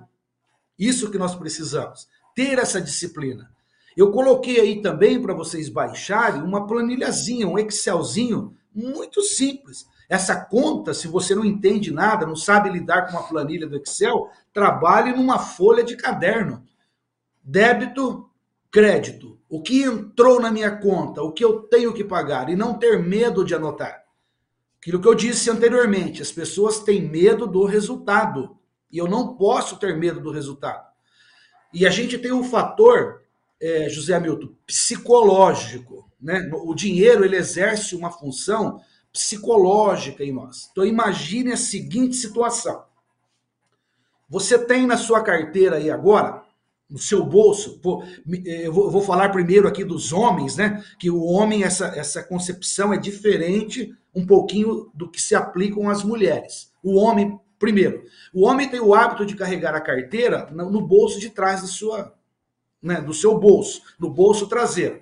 Então, imagine que você tem ali 100 reais na carteira.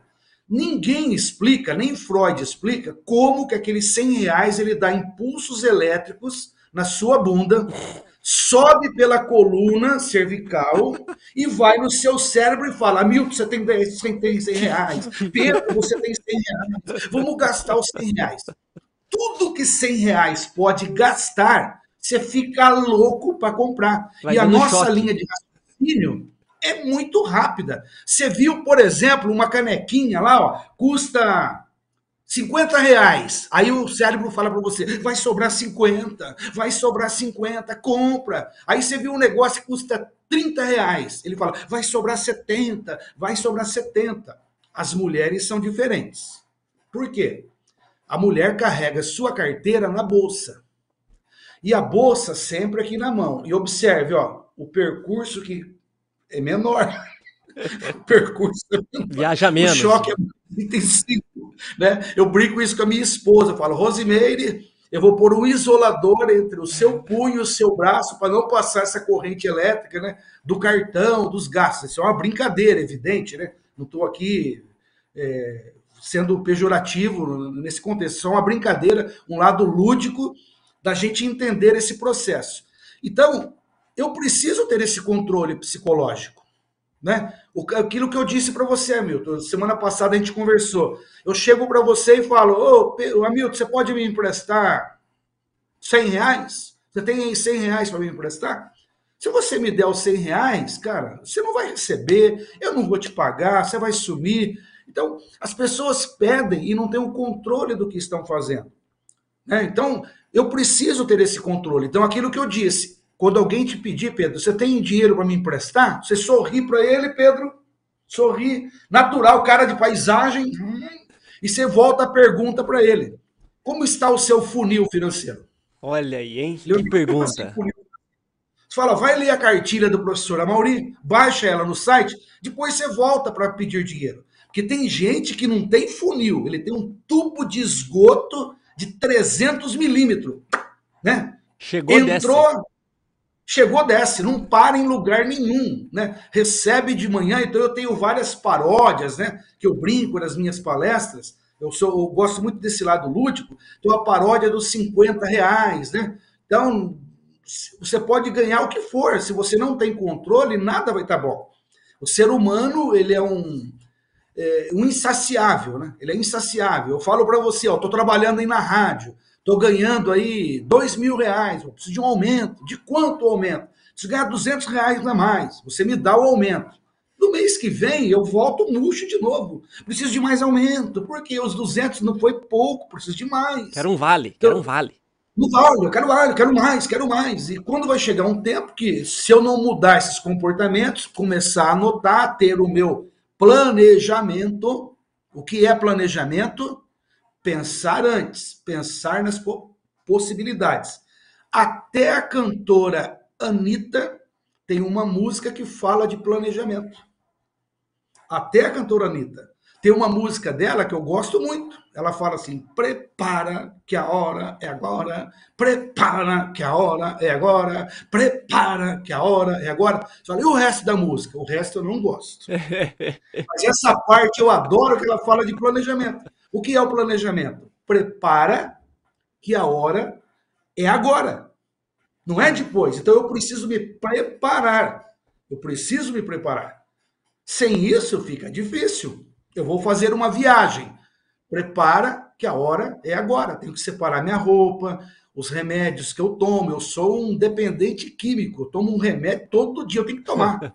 Todo dia eu tenho que tomar lá dois comprimidos lá. Então eu sou um dependente químico, né? Dependo de um comprimido. Para pressão, para crescer o cabelo, mas não está crescendo só o cabelo. A pressão está firme. Eu preciso tomar o remédio, então a primeira coisa que tem que ir para minha bolsa é aquilo que eu dependo. Eu dependo de um medicamento. Então ele tem que ir. Quantos dias eu vou ficar? Eu tenho que levar remédio para todos aqueles dias. Eu vou tomar um por dia. Vou ficar sete dias. No mínimo, sete comprimidos. O ideal é levar o quê? Nove, porque se atrasar alguma coisa, tá no meu planejamento, na menor, na pior opção e na melhor opção. E ninguém para para planejar. Aí quando chega lá, fala: "Ah, esqueci meu medicamento". Volta, Aí vai volta. comprar na farmácia qualquer, vai pagar mais caro, às vezes não vai encontrar, né? E vai passar por dificuldades. Isso é planejamento. O Pedro é professor, ele sabe disso. Chega no começo do semestre, fala: nós vamos ter tal matéria, tal isso, tal aquilo. Então vocês vão, vão se preparando, tem que ler esse livro, tem que fazer isso, fazer aquilo, porque nós vamos ter uma prova no final do, do, do, do bimestre. Bacana, bacana. Aí o aluno leva na flauta, tem trabalho para fazer, ele não faz não entrega no dia, daí dá o desespero. Chegou no dia da prova, aí ele tem um monte de. Nas aulas, todas as aulas, eu tenho certeza, o Pedro pergunta: alguém tem alguma dúvida? O silêncio impera. Doido para ir embora da sala de aula. O silêncio impera. Chega no dia da prova, é um tal de levantar o braço, certo, com uma dúvida aqui. Ali não é dia de tirar dúvida, ali é dia de certezas. E no dinheiro é diferente? Nem um pouco. Não é diferente. É isso aí. É, a mesma coisa. O que eu tenho que me preparar agora. Então, ó, 2024 começa agora. 2024 começa agora. Eu... É difícil, não é fácil mudar esse comportamento, mas se faz necessário. Eu tenho um amigo, professor, que ele segue tão à risca essa questão do planejamento, que ele falou assim: ok, eu posso faltar 25% das aulas esse semestre. E ele se planeja para ele faltar exatamente 25% das aulas, entendeu? Para ele não ter nenhuma falta que ele não pode tirar. Falta que ele pode. então, professor, não, até o... Pode falar. Interessante isso. É... Não, isso é interessante, ó. Uma maneira de, de executar aquilo que ele tem o direito. É. Eu até né? já mandei aqui para os nossos grupos do WhatsApp aqui a sua planilha aqui, o seu também o seu a sua cartilha de educação financeira. O professor Amauri Crosarioli, ele que é palestrante graduado em Ciências Contábeis, pós-graduado em Finanças e Consultoria Empresarial. Você também pode estar acessando essas informações no site do professor, que é amauri.net. Lá na aba Downloads, você vai ter todas as informações também as redes sociais do professor. Então, professor, nós vamos fazer um pequeno intervalinho aqui e aí nós voltamos com o senhor que também dá treinamentos e faz palestras. Se o senhor poderá dar algumas dicas para nós como que funciona nesse mercado de trabalho, o que as empresas estão procurando, às vezes para quem que está querendo se realocar no mercado de trabalho. Beleza? Então nós já voltamos, um minutinho, fica conosco aí. Você está com a melhor. Lagoa Dourada FM. Aí estamos de volta com o nosso programa do Manhã Total. E antes da gente dar continuidade com a nossa conversa com o professor Pedro e o professor Amauri, que ele veio daqui dicas excepcionais de planejamento financeiro e também dicas de educação, como é que nós podemos fazer hoje para a gente se educar? Então nós temos um parceiro aqui no programa que é uma coisa fantástica, é a Ibras. Eles oferecem o curso de tecnólogo em gestão pública. São as últimas vagas disponíveis para a turma com aulas começando em fevereiro de 2023. Olha aí, já é para agora. Então é o curso ideal para funcionários públicos, para você que está se formando no ensino médio e também para quem vai estar, vai prestar concurso público. São mais de 5 mil alunos já especializados pela IBRAS nesses 14 anos, em 10 estados do Brasil. Então você visita a unidade e matricule-se. Fica ali na Avenida Antônio Rodrigues Teixeira Júnior, 907, no Jardim Carvalho. É ali próximo da feirinha do Jardim Carvalho. Até eu vou lá, você vai, você vai lá, você vai conversar ou com o professor Vilmar, você tem ali toda uma equipe pronta para te receber. Então visite ali o site www.ibras.com.br ou ligue no 42 32 38 1152. Beleza? Então, recadinho dado. Isso aí. Agora vamos conversar aqui, vamos retomar o nosso papo com o professor Amauri. Professor, é, o senhor falou, o senhor dá treinamentos, o senhor dá palestras. E até uma coisa bacana, porque nós estamos entrando nesse ano.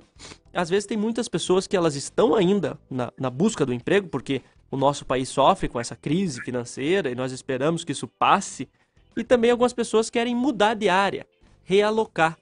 Como que funciona hoje? O que, que as empresas estão buscando, o senhor que tem contato aí com o mercado de trabalho? Pessoas preparadas. Eu sempre brinco, o mercado não precisa de mão de obra. Mão de obra nós temos em excesso. O que o mercado precisa é de cabeça de obra. Pessoas que têm o um mínimo de condição de executar uma atividade. Então, hoje nós temos um conflito, temos a geração nem nem, nem estuda, nem trabalha, nem contribui e não está nem aí, e é só beleza e paciência. Não estou trabalhando, paciência. Aí o mês que vem comecei a trabalhar, beleza. Passa o mês, fui mandado embora, paciência. Então é só beleza, paciência, a coisa vai indo. Então nós precisamos ter uma geração tem, tem tem qualificação, tem oportunidades. Há mais de 12 anos atrás, eu falava nas minhas palestras: se eu posso te dar uma dica para você pensar no seu futuro, trabalhe como eletrotécnico, faça um curso de eletrotécnica. No futuro vai faltar mão de obra qualificada para energia solar. Hoje a demanda está aí a área da informática. Hoje de manhã, ouvindo a CBN, um comentarista lá falava uma deficiência de quase 3 milhões de pessoas na área da segurança e na área da informática. Faltam profissionais. Então, o que, que o mercado precisa? De pessoas preparadas, mas as pessoas não querem estudar. Se você dá um curso de graça, o cara fala: Eu não vou porque não presta. Porque se fosse bom, eles iam cobrar. Se você cobra o curso, o cara fala, eu não vou porque eu não tenho dinheiro, ninguém me dá oportunidade. Então vai entender esse ser humano. Então, sem qualificação, cara, eu não consigo chegar a lugar algum. Eu fiz quando do meu ginásio, né, na época lá do meu ginásio, eu estudava de manhã e à tarde. Meu pai me colocou em dois cursos técnicos. De manhã eu fazia eletrotécnica e à tarde eu fazia desenho arquitetônico. Né? Então, naquela época, você podia sair qualificado. Então, era um, um processo diferente do que é hoje. E essa né, essa formação me qualificou a ter um diferencial no mercado onde eu fui inserido. E hoje a grande maioria não se preocupa com isso. Então nós temos que buscar essa qualificação. E a qualificação depende de cada um. Quem quer busca motivos, quem não quer busca desculpas. E falar que eu não posso, que eu não tenho, que eu não que é difícil, que é isso, que é aquilo, é muito cômodo. Então vá atrás de uma qualificação, vá atrás de um curso. Você acabou de falar de um dos patrocinadores do seu programa que oferece um curso, um tecnólogo em gestão pública. E hoje a gestão pública mudou demais em relação ao que era para o que é hoje. Então, hoje a gestão pública ela está muito mais profissional, muito mais qualificada. Cada vez mais haverão ferramentas para é, coibir alguns atos que aconteciam no passado. Poderão acontecer, sempre houve dificuldades, mas nós podemos ir melhorando esses processos através de pessoas qualificadas e preparadas. Então, como que, eu, que, que o mercado pede hoje? Gente, gente com boa vontade. Eu não sei, Hamilton, se você lembra ali, logo na nossa conversa, eu dei até o, o paralelo do jogo de baralho, né? Eu, eu sempre levo para as pessoas, eu mostro, eu falo, ó, um jogo de baralho. Se você fosse uma carta do jogo de baralho, que carta você seria? Então você tem aqui 52 possibilidades diretas, porque essas cartas do baralho elas estão subdivididas em quatro grandes grupos: paus, espada, copas e ouro. E as pessoas têm que ter sempre, todo profissional, ele tem que ter uma carta na manga. O que é ter uma carta na manga? É uma saída estratégica. Então eu tenho que ter uma carta chamada espada. E no mundo empresarial, a espada chama-se conhecimento. Quem não o tem é refém de quem o tem. Então eu preciso buscar o conhecimento, uma formação, uma preparação. Uma outra carta importante é o ouro. O ouro é uma moeda internacional, todo mundo tem o seu valor. A empresa onde eu trabalho tem valor, as pessoas que lá estão têm valor, a minha família tem valor, a minha casa tem valor, por mais humilde que possa ser. Todo mundo tem o seu valor. E as pessoas acham que só elas valem alguma coisa. Você não pode nem brincar de esconde-esconde com aquele troço, porque ele se acha. Calma, ninguém é melhor do que ninguém. Eu posso estar hoje numa condição um pouquinho mais favorável do que a sua, mas o mundo é redondo e amanhã não sei. Uma outra carta importante é a carta de paus. O que é o paus? Madeira, firmeza, caráter. Eu não posso me dobrar diante de uma facilidade momentânea. Você mesmo me ligou, me procurando, lembrando da história que eu te falei da nota fiscal. Pedro, uma coisa que me irrita profundamente é quando eu vou num restaurante e eu tenho que prestar conta para o, o meu contratante através das notas fiscais. Eu faço uma refeição e alguém que está no caixa, quando eu vou pagar, me pergunta: o senhor quer a nota de quanto? Quando alguém me faz essa pergunta, o senhor quer uma nota de quanto? Eu falo, eu quero de 5 mil reais a nota. Ela fala, mas eu não posso dar de 5 mil. Por que me perguntou, então? Por que me perguntou? Você vai emitir a nota no valor que eu gastei, que eu vou prestar conta para alguém. Você vai passar no débito. Aí eu coloco a nota com o valor do débito junto, grampeadinha ali, para provar que aquilo que foi debitado é o valor que está na nota. Então, isso chama-se caráter, conduta, né? ter a precisão, ser alguém de fibra. E por último, a Copa. Mas daí entra uma máxima, né? Qual a carta que é excepcional no baralho? O baralho tem mais duas cartas que são especiais. Chamam-se Joker ou Coringa. O que o Coringa faz? entra no jogo a qualquer momento. Ele substitui qualquer carta. E hoje o mercado está cheio de cartas qualquer. Poucos coringas. Tem gente que você fala dentro da empresa: Fulano, você pode fazer isso para mim? Ele fala: Eu não. Eu não ganho para isso. Eu não fui contratado para isso.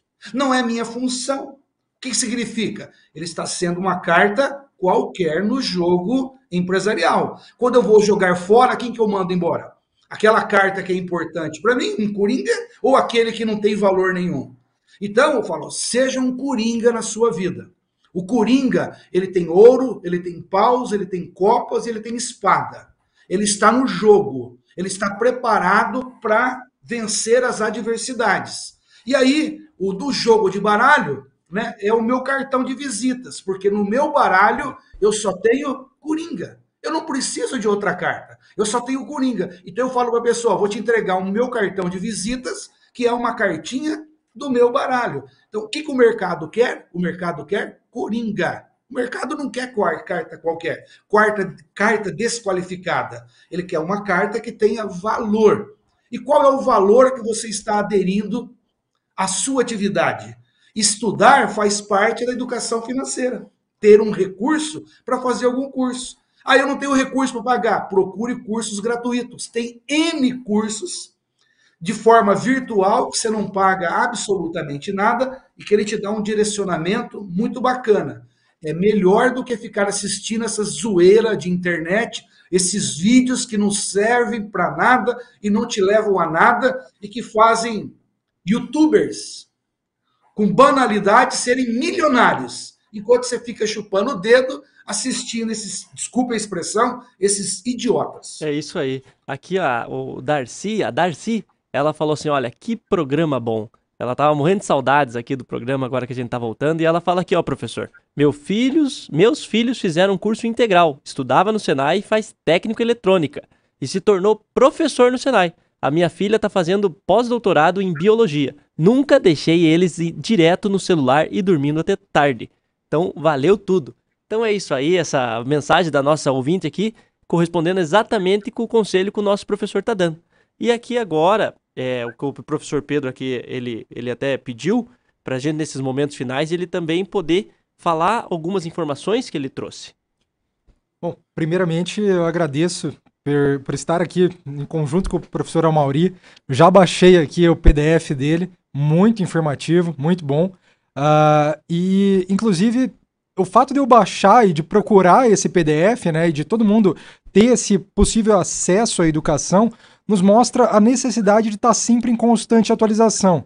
E di diante disso, uh, José, você me fez uma pergunta que eu acho que eu não consegui responder tão bem e que eu fui procurar aqui e acho que agora consigo responder um pouquinho melhor, porque não é tanto da minha área, envolvia mais o direito criminal.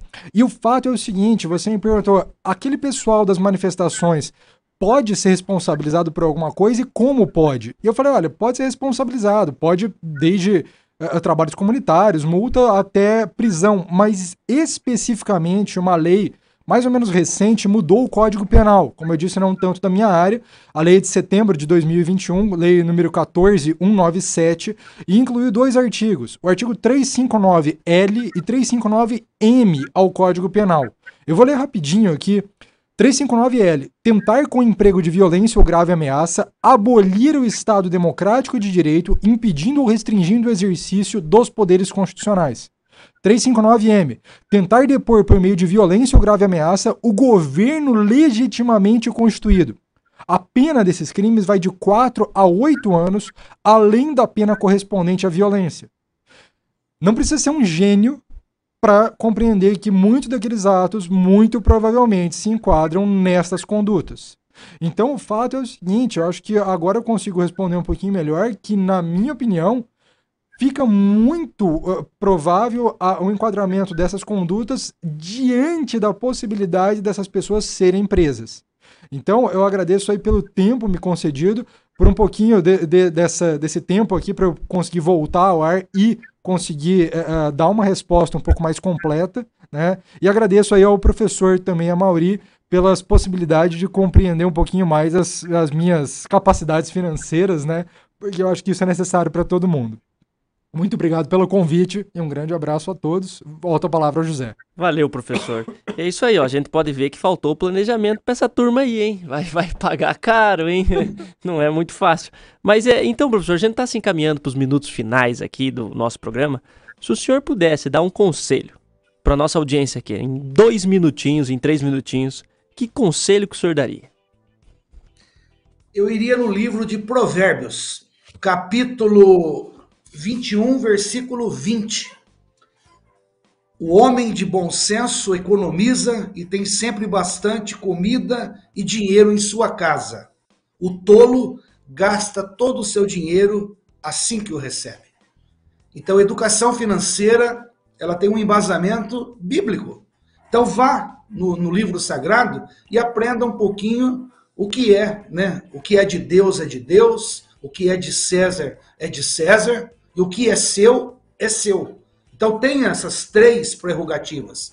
O nosso mundo ele é feito por governo, eu tenho que obedecer à minha autoridade. Independente se eu votei ou não votei, eu tenho que respeitar as leis. Quem desrespeita as leis está indo contra o ordenamento jurídico e social que nós convivemos. Então é muito importante aprender a respeitar as leis. E essas leis, ela vem desde um princípio religioso, como quer que você o conceba. Então comece a ter essa disciplina e esse ordenamento. Como disse a nossa tele, a, a nossa participante aí da, da, nas redes sociais ou no próprio YouTube, os filhos dela tiveram uma disciplina e eu preciso ser o dinheiro ele precisa ter disciplina. Eu preciso ser disciplinado em relação àquilo que eu ganho, aquilo que eu gasto. Então, antes de comprar alguma coisa, a grande pergunta a ser feita é: eu quero ou eu preciso? Querer, nós queremos tudo. Precisar é poucas coisas. Então eu posso passar muito bem sem muitas coisas. E a pandemia nos provou exatamente isso. Aqui em casa a gente fez essa reflexão. Quantas besteiras nós deixamos de fazer deixamos de comprar em função do isolamento, né, provocado aí pela pandemia. Então, eu posso continuar nessa disciplina, eu posso continuar nesse caminho. Só depende da minha boa vontade. Então eu fico à disposição das pessoas através do meu site, através do meu WhatsApp. Solicitando algum material, tenho vários livros em PDF que eu posso compartilhar com as pessoas, né, que não precisa gastar, vários materiais no meu site que são gratuitos, você pode baixar, não tem custo algum. Quando não é da minha autoria, cito de quem é a autoria, da onde eu, eu tive né, o acesso àquela informação, para que você esteja sempre se qualificando e melhorando o seu desempenho. Então, tenho trabalhos em várias áreas, na área de liderança, para as prefeituras, na área da educação, agora na volta às aulas, na área gerencial, tenho livro na área de vendas, de atendimento. Então, o empresário que pode estar nos ouvindo, capacitar a sua equipe é fundamental. E para encerrar aqui né, a, a nossa fala, dois, dois pensamentos. Né? Um deles é, é, é um provérbio que diz que a fruta não cai longe da árvore. A fruta não cai longe da árvore. Então, quando você for olhar para as pessoas que estão à sua volta, observe que elas são reflexos do tronco. Né? Os seus frutos estão ali próximos. Então, observe o que você está produzindo. E para encerrar, um pensamento da Madre Teresa de Calcutá. Ela dizia, né, não devemos permitir que alguém saia da nossa presença sem se sentir melhor e mais feliz. E eu espero que quem saia da minha presença, da nossa presença, do Pedro, do José Hamilton, possa sair diferente, sair mais feliz. Esse é o meu intuito de professor: provocar nas pessoas algo diferente, pensar por um ângulo diferente, para aplicar de uma maneira simples, direta e objetiva na sua vida para obter um resultado diferente. Então, agradeço muito esse espaço, a lembrança que você teve para comigo, Zé Milton, me ligando, e eu estou à disposição. Quando Maravilha. você precisar, né? Ah, não tenho com quem falar. Tá certo. Já então, beleza, eu quero Já agradecer estou. o professor Almauri, tá mais que convidado. Quando ele estiver vindo aqui para Ponta Grossa, tá aqui, é o professor Pedro. Então vamos fazer rapidamente aqui o sorteio do kit Pia das lojas MM. Lembrando que você pode participar conosco durante a semana para ganhar 150 reais em compras e também a, ali o print da, da Ju. E quem ganhou hoje, será que tem aquele rufar nos tambores, Rodrigo? Olha aí, quem ganhou hoje foi a Bernadette Inglês, final 41-28, ela que ganhou o kit Pia. Parabéns, Bernadette, eu agradeço muito, muito obrigado. Continue conosco nessa nova temporada 2023. Valeu, pessoal, obrigadão pela audiência. Lagoa